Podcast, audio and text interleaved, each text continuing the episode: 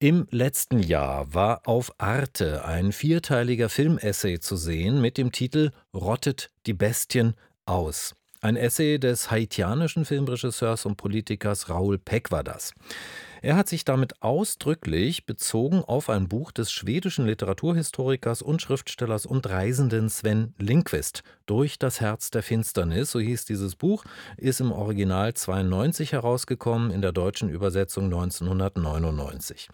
Dieses Buch wird uns jetzt Katharina Döbler zum Wiederlesen empfehlen, denn es ist jetzt in neuer Übersetzung erschienen unter dem Titel rottet die Bestien aus. Schönen guten Morgen, Katharina. Grüß guten dich. Morgen. Sag mal, dieser alte Buchtitel, Durch das Herz der Finsternis, und der neue, Rottet die Bestien aus, die beziehen sich doch beide letztlich auf Joseph Conrad, oder? Auf dieses berühmte Herz der Finsternis, oder? Genau, das sind äh, beides. Also, das Herz der Finsternis ist natürlich das Zitat, also der Titel einfach schlichtweg, und das andere ist das Zitat. Und das ist äh, ein Satz, den dieser ähm, Protagonist Kurz aufschreibt. Und das ist einer, das ist ein einfacher Kolonialbeamter, der dann äh, am Kongo ganz allein da sich so zum Alleinherrscher und Massenmörder macht, der da wirklich so die Leute beherrscht und abschlachtet, wie es ihm gerade passt. Also er hat dann so, so, eine, so eine Deko aus abgeschlagenen Köpfen in seinem Vorgarten und Exterminate all the brutes, das ist etwas, was er dann in sein Tagebuch schreibt. So heißt das im Original.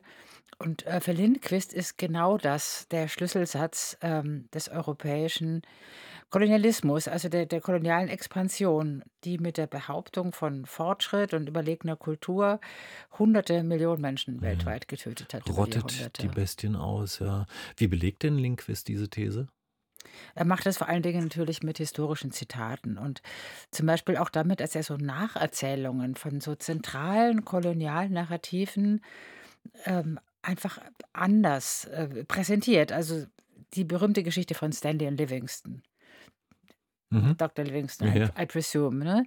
Ähm, das erzählt er eben aus der Sicht ähm, ja, der Leute eigentlich dort und aus der, der Sicht äh, dieses, dieses, äh, dieser Spur von Toten, die Stanley hinterlassen hat die ganze Zeit. Ein wichtiger Punkt ist auch der Mahdi-Krieg damals im Sudan, also ein ganz, ganz großer Aufstand äh, gegen die englischen Kolonialisten, der sehr, sehr blutig niedergeschlagen wurde. Also 13.000 Menschen einfach abgeschlachtet wurden. Auf der anderen Seite, auf englischer Seite waren es 48. Also so kann man ungefähr die Re- Relationen sehen. Und äh, Lindquist bringt da eben auch Dokumente als Beleg, ganz viele. Und er analysiert eben auch, welche theoretischen und praktischen Voraussetzungen es dafür gegeben hat. Voraussetzungen, mein, äh, Be- Begründungen oder Gründe, für, für die die Kolonialherren gefunden haben für ihren Kolonialismus, oder was ist gemeint? Naja, es gibt es Gründe für Äh, hemmungslose Grausamkeit nee. für Sadismus und Erniedrigung. Also nee, gibt es irgendwie nicht, ne? jedenfalls keine bewussten.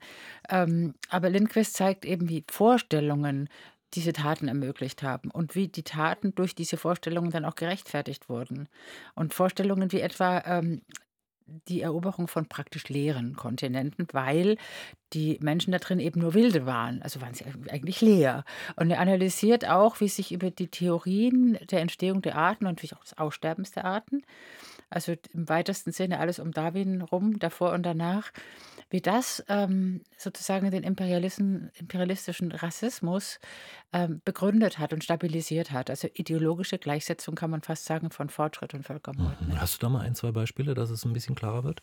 Naja, also am 19. Januar, ein sehr sprechendes Beispiel. 1864 gab es eine äh, Veranstaltung der Anthropologischen Gesellschaft in London, also so eine, so eine öffentliche Debatte. Und da hat einer der Redner ähm, gesagt, man könnte ja sehen, wie eine Welt äh, einer anderen höher entwickelten weichen muss. Das würde man ja gerade, da wäre man gerade Zeuge davon. Und dann sagt er, wir Zivilisierten wüssten Land, das lange Zeit ungestörte Heimat des schwarzen Mannes war, besser zu verwenden. Und durch ihre moralische und intellektuelle Überlegenheit fegt die angelsächsische Rasse die ursprünglichen Einwohner einfach hinweg. Und dann macht er weiter und sagt irgendwie so Kolonialismus, Eroberung sei das Licht, das die Dunkelheit vertreibe. So. Also so klingt das dann. Das Recht der stärkeren Rasse, die niedrigere zu vernichten, weil die niedrige sowieso biologisch zum Aussterben verurteilt ist, logischerweise. Und das war wirklich allgemeingut im Denken zu Beginn des 20. Jahrhunderts. Das war jetzt ja quasi so die theoretische Seite der be sogenannten Begründung von Kolonialismus. Wie ist es mit der praktischen Seite? Die praktische Seite ist natürlich die Waffentechnik, ne? Mhm. Ähm, das kleine und ressourcenschwache Europa, das hatte ja auch ja, zu Ende des Mittelalters, äh, kulturell im Vergleich zu anderen Teilen der Welt, etwa der arabischen, äh, wirklich nicht viel zu bieten. Aber man hat Waffen entwickelt. Gewehre mit Steinschloss, ähm, die sind dann abgelöst worden nach und nach durch Vorderlader, Hinterlader und so weiter. Und, ähm, dann kam natürlich irgendwann mal auch das Maschinengewehr zum Beginn des 20. Jahrhunderts. Es gab die Kanonen, dann die Kanonen auf Schiffen, ähm, und damit die Kanonenboote dann. Und die Kanonenboote waren entscheidend bei den kolonialen Massakern. Also, da wurde ja von den Booten aus auch Flüsse hochgefahren und dann in in die äh, ins Land geschossen und auf die Dörfer geschossen. Also, die waren wirklich ganz entscheidend und es war vor allen Dingen auch entscheidend, dass es so ein massenhaftes Töten auf Distanz gegeben hat. Das war dann eben möglich und das ist etwas, was sich ja heute mit Drohnen und Raketen fortschreibt, Ja. ne? Wie beschreibt 'n Lindqvist das alles? Wie im Stil eines Essays eher oder so 'ne Abhandlung oder 'ne Aufklärung oder wie macht er das? Ne, der macht das, äh, sehr vielseitig. Also, er betrachtet das Thema von vielen Seiten und hat das aber geschrieben zum größten Teil auf 'ne Reise durch die Sahara. Mhm. Also, was auch ziemlich irre war, weil der hatte 'n Computer dabei, die waren damals ja noch riesig und hat er da mitgeschleppt durch die die die Wüste. Also, schon ziemlich krass. Und er beschreibt seine Reiseeindrücke, auch seine eigene Verlorenheit und, äh, setzt immer wieder das, was er gelesen und recherchiert hat, in in Kontakt zu dem, was er da sieht. Und das ist total interessant. Und er baut dann auch manchmal so Träume ein, also von sich selbst, so Vernichtungs äh, Albträume. Und gleichzeitig, äh, liest man auch von Sandstürmen und von der Ödnis kleiner Oasenstädte und von diesen Wüstenfahrten.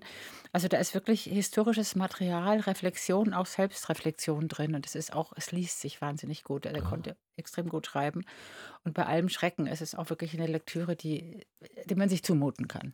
Hm, danke. Katharina Döbler mit ihrer Empfehlung zum Wiederlesen. Sven Lindqvist „Rottet die Bestien aus? Eine Reise auf den Spuren des europäischen Völkermordes“. Aus dem Schwedischen übersetzt von Sandra Nalepka, im Alexander Verlag erschienen und im Buchhandel für 28 €.